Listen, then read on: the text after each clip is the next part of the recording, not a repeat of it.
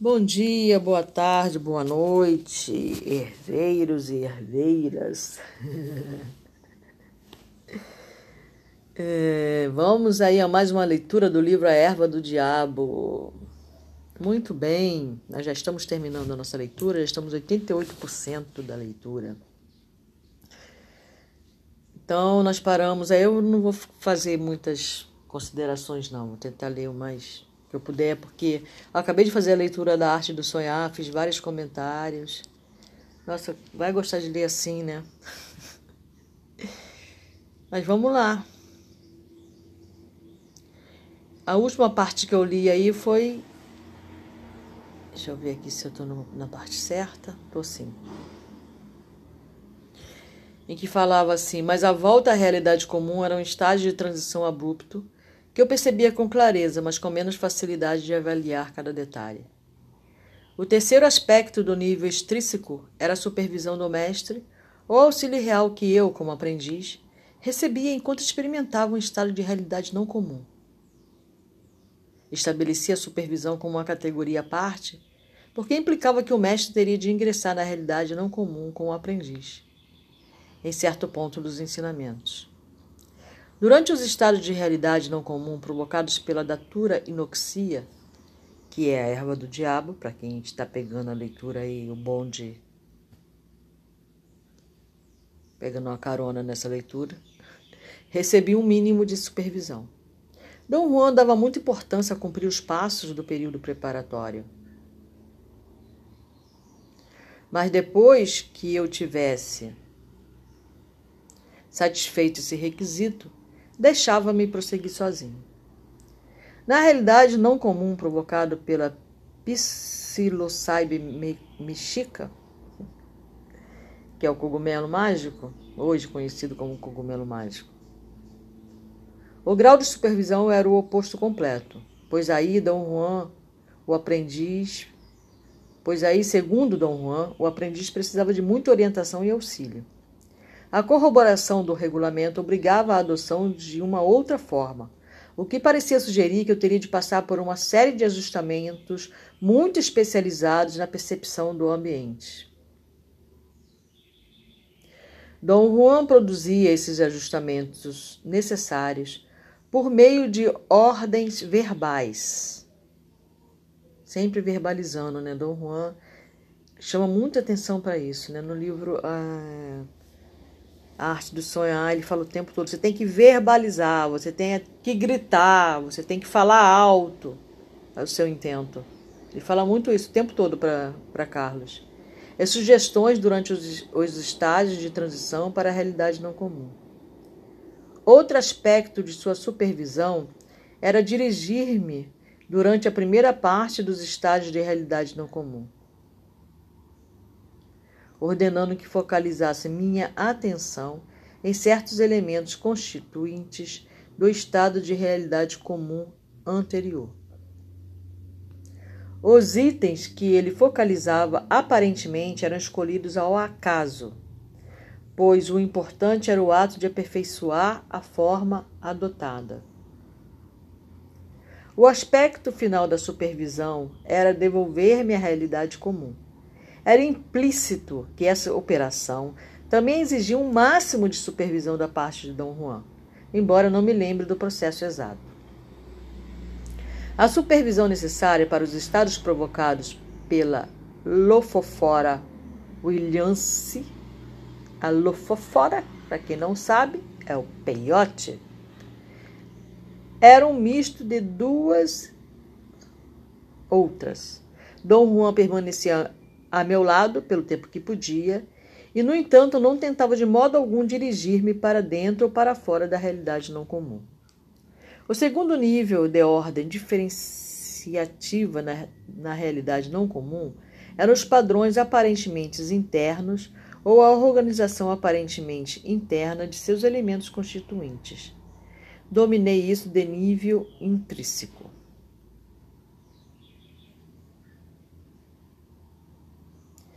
Eu supus aqui que os elementos componentes eram sujeitos a três processos gerais, que pareciam ser o produto da orientação de Dom Juan. Ele sempre gosta de numerar, né? Coisa bem de, de cientista, né? É, fazer esse a saber. Um, o progresso para o específico. dois, Um progresso para um âmbito mais extenso de apreciação. E três, Um progresso para uma utilização mais pragmática da realidade não comum. Pragmática é coleção de fórmulas ou de leis que regulam os atos e cerimônias oficiais e da igreja, tá? Linguisticamente falando, é a parte da linguística que estuda a linguagem em situação de uso. Ok? Tendo em conta a relação entre os interlocutores e a influência do contexto. Beleza. É, etimologicamente, significa hábil em negócio ou política. Beleza?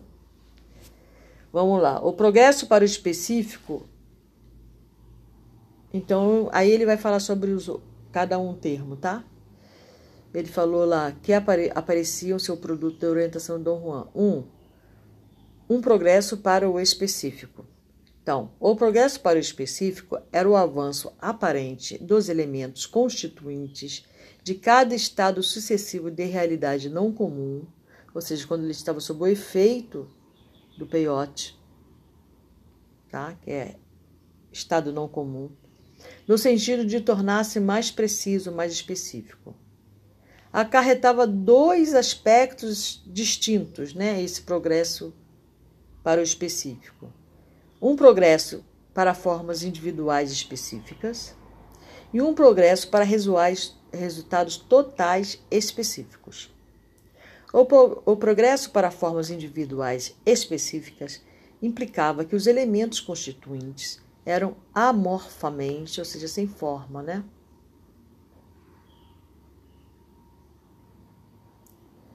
Conhecidos nos primeiros estados de realidade não comum e se tornavam específicos e desconhecidos nos últimos estados. O progresso parecia abranger dois níveis de modificação dos elementos constituintes da realidade não comum. Era uma realidade é, era uma complexidade progressiva de detalhes percebidos e um progresso das formas conhecidas para as desconhecidas. Aí ele está explicando como era a relação dele com cada é, anteógeno que, ele, que Dom Juan usou com ele. Como era usado, cada ritual, essas coisas, tá?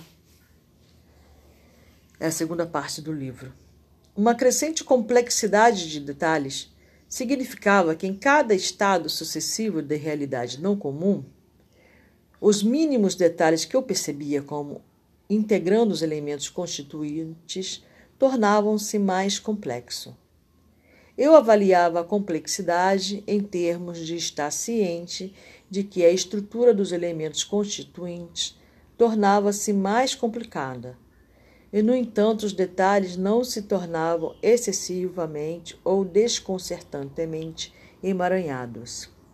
A maior complexidade referia-se referia antes ao aumento harmonioso dos detalhes percebidos que variavam desde as minhas impressões de formas vagas nos primeiros estados, até minha percepção de conjuntos maciços e complexos de detalhes mínimos nos últimos estados.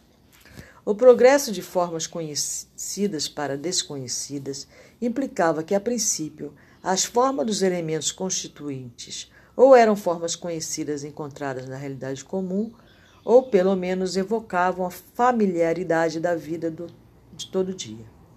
Mas, nos estados sucessivos de realidade não comum, as formas específicas, os detalhes de constituir a forma e os padrões em que eram combinados os elementos constituintes tornavam-se progressivamente desconhecidos, até que eu não conseguisse mais compará-los com, e em alguns casos, nem mesmo evocar qualquer coisa que eu jamais tivesse percebido na realidade.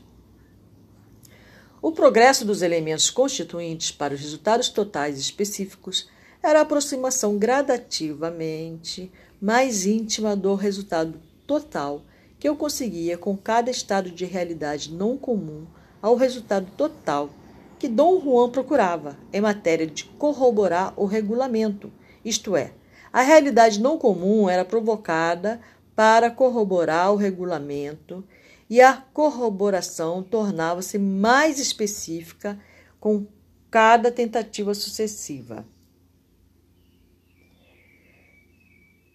Então, Dom Juan o levava, né? Aí ele fazia uso do, do cogumelo através do fumo, né? Do mito. Dom Juan, no início do livro, ensina como preparar esse fumo com o cogumelo. É... Depois com peiote, né? Mas é, essas ele era levado a essa realidade que eles chamam de realidade não comum, né? Essas cerimônias, esses rituais, né? A qual Dom Juan o colocava, né? Eram aconteciam duas vezes no ano, às vezes é, durante entre um espaço de dois anos entre um e outro, não era sucessivo, não. O segundo processo geral do nível intrínseco da realidade não comum era o progresso para um âmbito mais extenso de apreciação.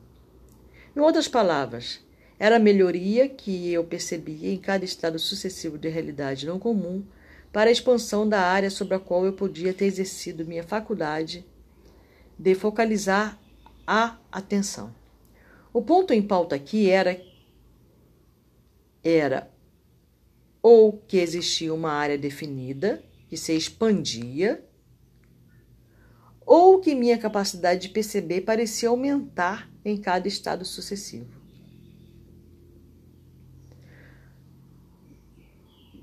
Os ensinamentos de Dom Juan fomentavam, reforçavam a ideia de que havia uma área que se expandia e denominei essa chamada área de campo de apreciação. Sua expansão progressiva consistia de uma apreciação aparentemente sensorial. Sensorial é relativo ao cérebro, tá? Ou a parte do cérebro chamada sensório que eu fazia dos elementos constituintes da realidade não comum que pertencem que pertence a certo âmbito. Avaliava e analisava esses elementos constituintes ao que parecia com meus sentidos. E para todos os efeitos percebi o âmbito em que eles ocorriam como sendo mais extensos e abrangendo mais coisas em cada estado sucessivo. O âmbito da apreciação era de dois tipos. Um, o âmbito dependente, e dois, o âmbito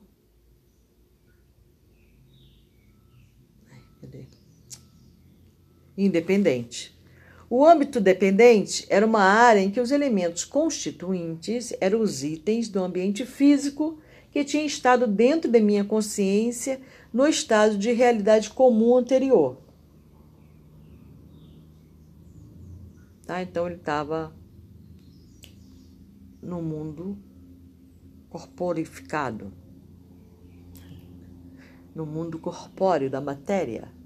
O âmbito independente, ao contrário, era a área em que os elementos constituintes da realidade não comum pareciam passar a existir por si, livres da influência do ambiente físico da realidade comum anterior.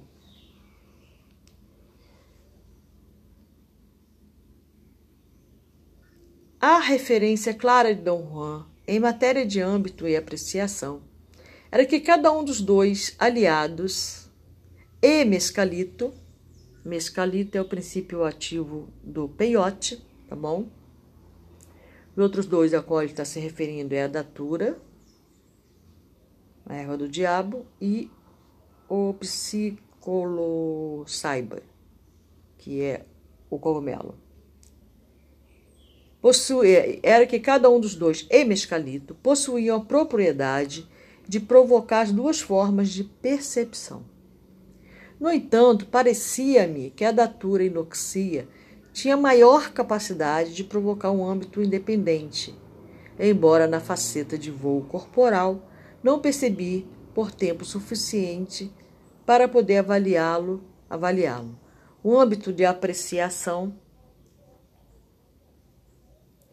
fosse implicitamente dependente.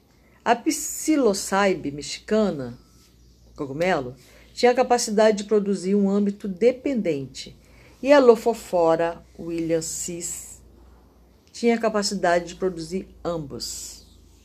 Minha suposição era que Dom Juan utilizava essas propriedades diferentes a fim de preparar um consenso especial. Em outras palavras, nos estados produzidos pela datura inoxia, os elementos constituintes que não tinham consenso comum existiam independentemente da realidade comum anterior. Com a psilocyber mexicana, a falta de consenso comum envolvia elementos constituintes que dependiam do ambiente da realidade comum anterior. E no caso da Lophophora Williams C, alguns dos elementos constituintes eram determinados pelo ambiente, enquanto outros eram independentes do ambiente. Assim, o uso dos, das três plantas, plantas juntas, pareciam ter sido destinado a criar uma vasta percepção da falta de consenso comum quanto aos elementos constituintes da realidade não comum. O último processo do nível intrínseco da realidade não comum era a progressão que eu percebia em cada estado sucessivo para um uso mais pragmático da realidade não comum. Gente, essa leitura é muito chata, né? Não estou gostando. É uma leitura mais científica, né? Ah, é meio cansativo. Acho que eu não vou ler muito não hoje, tá? Me... meio chatinha. Bom, mas a gente tem que ler para poder entender o anterior, né? A parte primeira, né? Ele está fazendo um apanhado da concepção do que ele aprendeu com a experiência dele, usando esses três anteógenos. Perfeito? Então vamos continuar, né? Onde é que eu estava mesmo? Ah, tá. Essa progressão parecia estar relacionada com a ideia de que cada novo estado era um estágio de aprendizagem mais complexo e que a complexidade crescente de cada novo estágio exigia um uso mais inclusivo e pragmático da realidade não comum. A progressão era mais notada quando se usava a Lofofora Williamsi. É importante também essa parte da leitura, né? É, até para quem vai fazer uso do peiote. Eu nunca fiz uso do peiote, mas eu pretendo. Só não da datura, né? Porque nem tem como fazer, né? porque é um veneno e é muito perigoso e tem que ter uma instrução. Nem os, os índios, né, os mexicas usam mais. Já naquela época já não usavam, né? Porque essa, essa cultura, digamos, dos nagais estava morrendo. Porque os índios não se interessavam mais em, em, em ser nagais. Os mexicanos, os mexicas. A progressão era mais notada quando se usava lofofora. A existência simultânea de um âmbito de apreciação, dependente e independente em cada estado, tornava o uso pragmático da realidade não comum mais extenso, mas abrangia ambos os âmbitos, mas abrangia ambos os âmbitos de uma vez. Dirigindo-se ao resultado dos estados especiais da realidade comum, parecia que se produzia uma ordem no nível intrínseco uma ordem caracterizada pela progressão dos elementos constituintes para o específico, isto é, os elementos constituintes eram mais numerosos e eram isolados mais facilmente em cada estado sucessivo de realidade comum.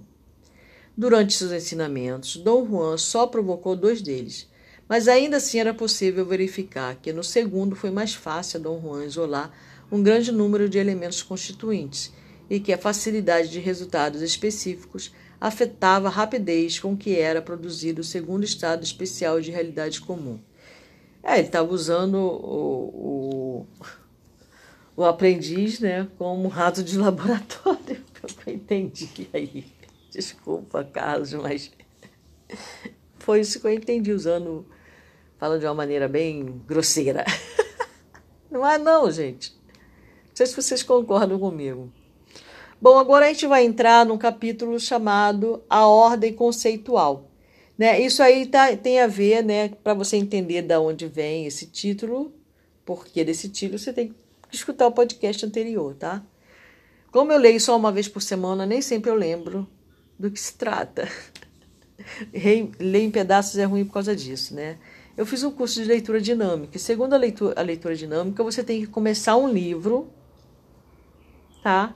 Começar a leitura dele e terminar no mesmo dia. Para que você o entenda. Parece ser um paradoxo, né? Parece ser o contrário, ali pedaço por pedaço. Não. Você tem que começar o, esse livro aqui, por exemplo. Se eu pego esse livro em mãos, não tem como eu fazer uma leitura dinâmica. Acho que lendo no Kindle, não, nunca experimentei, né? Lendo no Kindle. É, aí você tem uma dinâmica de leitura. Por exemplo, um livro de 232 páginas você pode ler em duas horas. É. Aí você fala, mas eu como eu vou entender um livro de duas horas, em duas horas, lendo ele do início ao fim? Tem como, é, segundo porque tem um método, é, digamos que usado pela programação neurolinguística, inclusive, né? E você tem um método, aliás, desculpa, que, foi, que provavelmente foi criado pela programação neurolinguística. Você tem um método de leitura que fará com que o seu cérebro é, retenha as informações primordiais do da leitura que você está fazendo, entendeu? Eu lembro que eu fiz um curso desse, mas faz muitos anos, né, gente? A vovó aqui, né? não, não pratiquei, não pratiquei muito essa leitura dinâmica, mas usei muito dos recursos da programação neurolinguística de aprendizagem quando eu estava na faculdade. Para fazer meus trabalhos, apresentações, para método de estudo mesmo, que me ajudaram bastante. Vamos continuar a leitura. O aprendiz. O aprendiz era a última unidade da ordem operacional.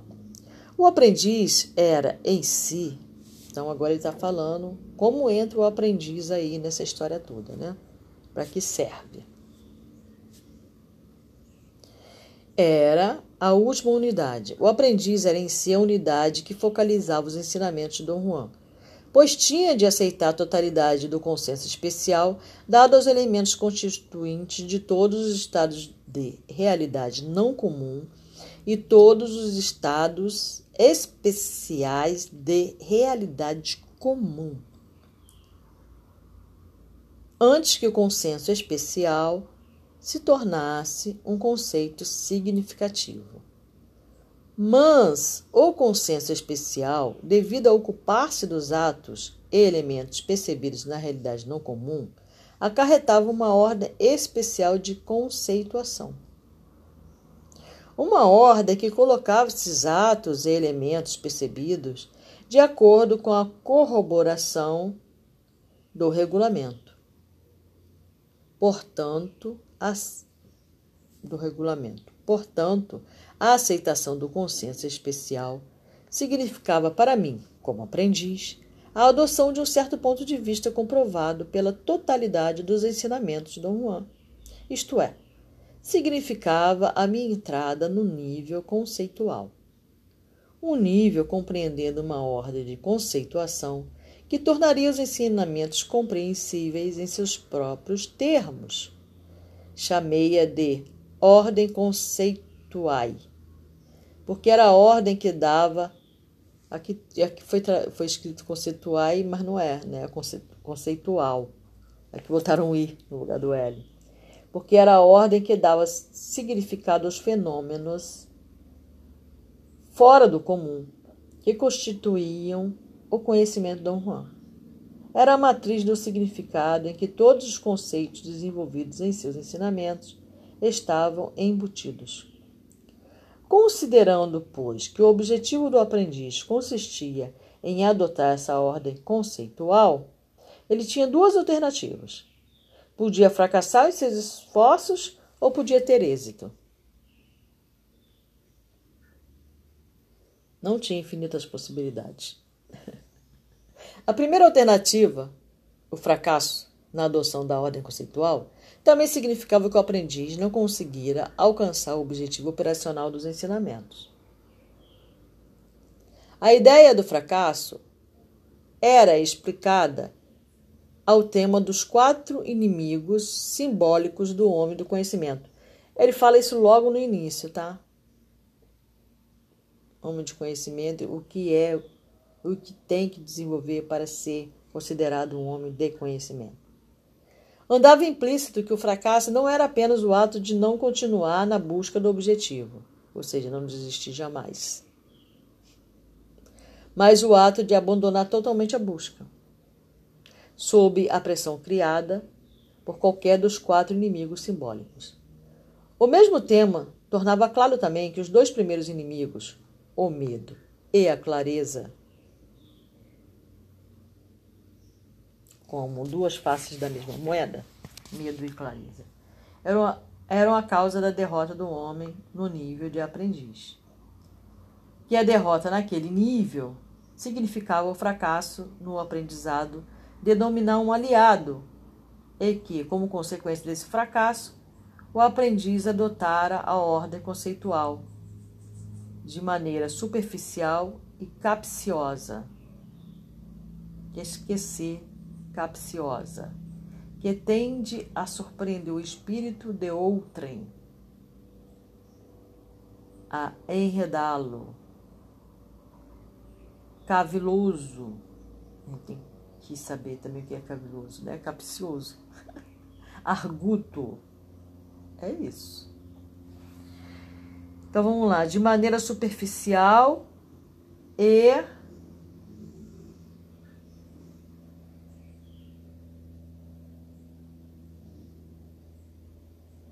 e surpreendente, podemos dizer assim. Isto é, sua adoção da ordem conceitual era capciosa no sentido de ser uma afiliação fraudulenta. Ah, ele explicou, viu? A afiliação fraudulenta ao significado proposto pelos ensinamentos, ou um compromisso fraudulento com o mesmo. Agora estou gostando mais da leitura.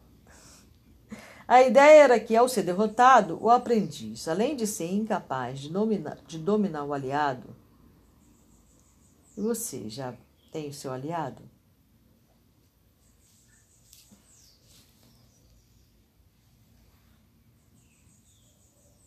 Foi adotado por um aliado? É o primeiro passo para ser feiticeiro, ter um aliado. Sem aliado não vai. Ter um aliado, é, tem lá, no Dom Juan é, explica lá, você escuta os anteriores, tá? Ficaria apenas com o conhecimento de certas técnicas de manipulação. Mas a recordação dos elementos constituintes da realidade não comum percebidos. Peraí, vamos, eu acho que eu falei no meio acabei perdendo a leitura direitinho. Vou ler de novo, tá? A ideia era que, ao ser derrotado, o aprendiz, além de ser incapaz de dominar o aliado, ficaria apenas com conhecimento de certas técnicas de manipulação. Mas a recordação dos elementos, mais a recordação dos elementos constituintes da realidade não comum percebidos. Mas ele não identificaria o fundamento lógico e poderia dar-lhes sentido em si. Nessas circunstâncias, qualquer homem poderia ser forçado a desenvolver suas próprias explicações para setores escolhidos arbitrariamente dos fenômenos que ele experimentara. E esse processo acarretaria a adoção falha do ponto de vista proposto pelos ensinamentos de Dom Juan.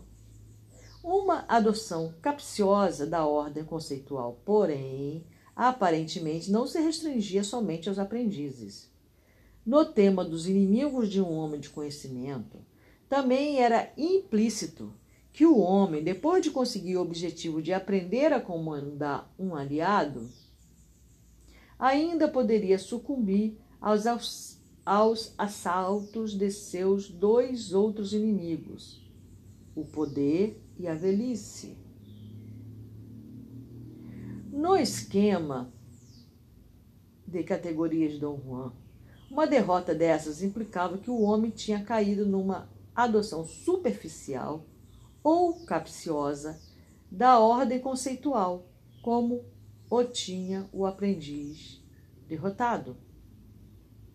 A adoção bem-sucedida da ordem conceitual, por outro lado, significava que o aprendiz tinha alcançado o objetivo operacional, que é uma adoção de boa fé sob o ponto de vista proposto nos ensinamentos. Isto é, Sua adoção da ordem conceitual era de boa fé por ser uma afiliação completa e um compromisso completo com o significado expresso naquela ordem de conceituação.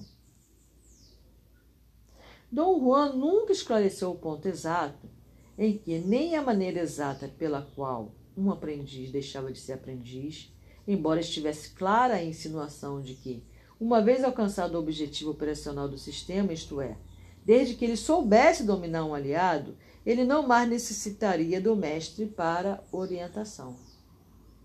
Opa, saí do capítulo.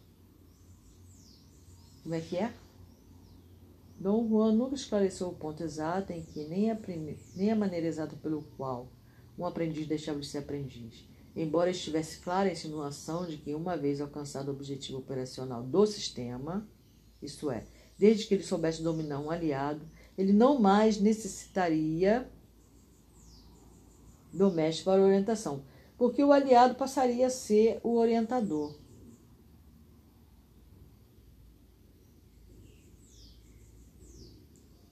A ideia de que viria um momento em que as diretivas do mestre seriam supérfluas implicava que o aprendiz conseguiria adotar a ordem conceitual e, ao fazê-lo, adquiriria a capacidade de tirar conclusões significativas sem auxílio do mestre.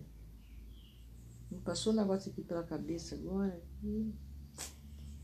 Vou ver depois. No que dizia respeito aos ensinamentos de Dom Juan, e até o momento em que parei meu aprendizado, a aceitação do consenso especial parecia acarretar a adoção de duas unidades de ordem conceitual. Seriam esta a ideia de uma realidade de consenso especial e a ideia que a realidade do consenso comum de todo dia e a realidade do consenso especial tinham um valor igualmente pragmático. Então aqui ele vai falar sobre o consenso especial. O âmago dos ensinamentos do Juan, como ele mesmo dizia, referia-se à utilização das três plantas anteógenas com as quais ele provocava os estados de realidade não comum. A utilização dessas três plantas parece ter sido assunto de propósito deliberado de sua parte. Parece tê-las empregado porque cada uma possuía diferentes propriedades anteógenas que interpretava como as diferentes naturezas inerentes aos poderes contidos nelas. Dirigindo os níveis extrínsecos e intrínsecos da realidade não comum, Dom Juan explorava as diferentes propriedades anteógenas até que elas criaram em mim, como aprendiz, a percepção de que a realidade não comum era uma área perfeitamente definida, um reino separado da vida normal. Pode chamar de mundo, né? De todo dia, cujas propriedades inerentes eram reveladas à medida que eu progredia. Não obstante, também era possível que as supostas propriedades diferentes pudessem ser apenas o produto do próprio processo de Dom Juan de dirigir a ordem intrínseca da realidade não comum. Embora em seus ensinamentos ele explorasse a ideia de que o poder contido em cada planta provocava estados de realidade não comum que eram diferentes uns dos outros. Se isso fosse verdade, suas diferenças nos termos das unidades desta análise parecem ter sido no âmbito de apreciação que a pessoa poderia perceber nos estados provocados por cada um dos três. Devido às peculiaridades de seu âmbito de apreciação, todas três contribuíam para produzir a percepção de uma área ou campo perfeitamente definidos, consistindo de dois compartimentos. O âmbito independente, chamado o campo dos lagartos. Ah, esse dos lagartos, né? Aquele tipo, nossa. Ou as lições de mescalito. E o âmbito dependente, referindo-se à área em que a pessoa podia mover-se por seus próprios meios. Uso a expressão realidade não comum, como foi observado, óbvio, né? No sentido de uma realidade extraordinária, fora do comum. Bom, eu conheço essa realidade não comum, né? Como é, os, como a lasqueira, que se assim queira chamar, né? A. E também é, o rapé, o rapé ele também costuma te colocar numa realidade não comum, não da mesma forma, óbvio, bem diferente da Orrasca, não tem comparação, mas né, sem comparação. Mas dependendo do rapé que você use, da força, da quantidade, eh, também te coloca numa realidade não comum, mesmo que você não esteja fazendo isso dentro de uma cerimônia da Ayahuasca. Porque você pode usar o rapé dentro de uma cerimônia da Ayahuasca, e aí o, é, como você vai lidar, como isso vai é, interagir com você, vai ser bem diferente de você fazer o rapé no seu dia a dia, numa, vivendo uma realidade comum, como chama Carlos, né? Mas você entra num estado de percepção diferente usando o rapé. Recebe instruções também. Muitas vezes, né, quando você faz o rapé, você pode vir a escutar é, instruções na sua mente. Não aparece ninguém para falar contigo, não, tá? Mas você escuta, você é, passa a ter percepção, a tua própria percepção aumenta. E aí você vê o que você não estava vendo, por exemplo. Não necessariamente que. Então, o seu estado de percepção difere. E aí você consegue, muitas vezes, até encontrar solução para algum problema que você está vivenciando no seu dia a dia. Para quem não sabe o que é o rapé, é o rapé indígena, tá, gente? Nesse rapé de latinha não, pelo amor de Deus. É o rapé indígena que a gente também faz, usa no nosso dia a dia. Eu, pelo menos, uso, né? Já falei aqui várias vezes. Vamos lá. Para um aprendiz principiante, essa realidade era, de toda forma, fora do comum. Mas o aprendizado do conhecimento de Dom Juan exigia minha participação compulsória e meu compromisso com a prática pragmática e experimental de tudo o que eu tinha aprendido. Mas isso significava que eu, como aprendiz, tinha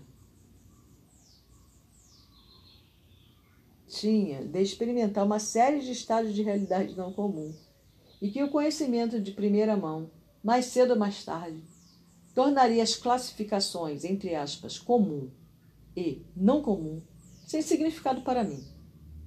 A adoção em boa fé da primeira unidade da ordem conceitual teria, pois, acarretado a ideia de que havia outro reino de realidade ou outro mundo de realidade, separado, mas não mais fora do comum. A, a, ele botou aqui entre aspas, realidade do consenso especial.